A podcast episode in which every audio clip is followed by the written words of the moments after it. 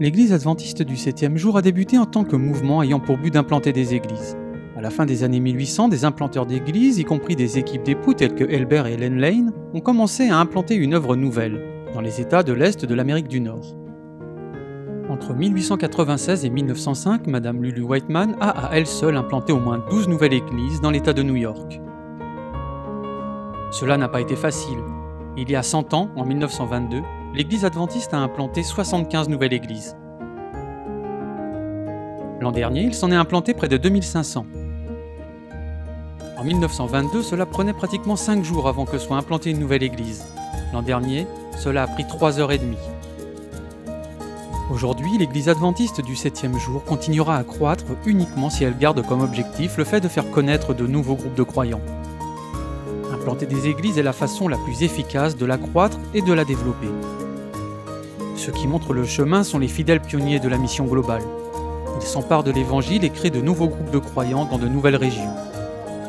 Quand c'est possible, ils travaillent au sein de leur propre peuple. Ils en connaissent la langue, la culture et mettent en pratique la méthode du Christ pour leur ministère.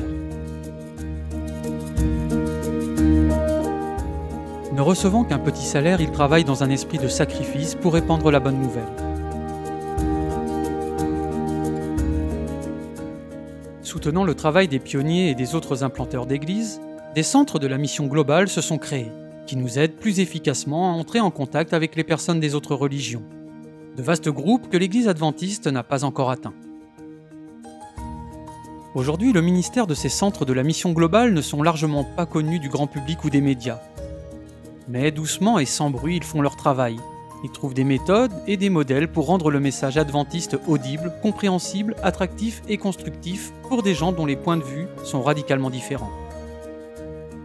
Nous vous demandons de prier pour les pionniers de la mission globale, pour les autres implanteurs d'églises et pour les directeurs des centres de la mission globale.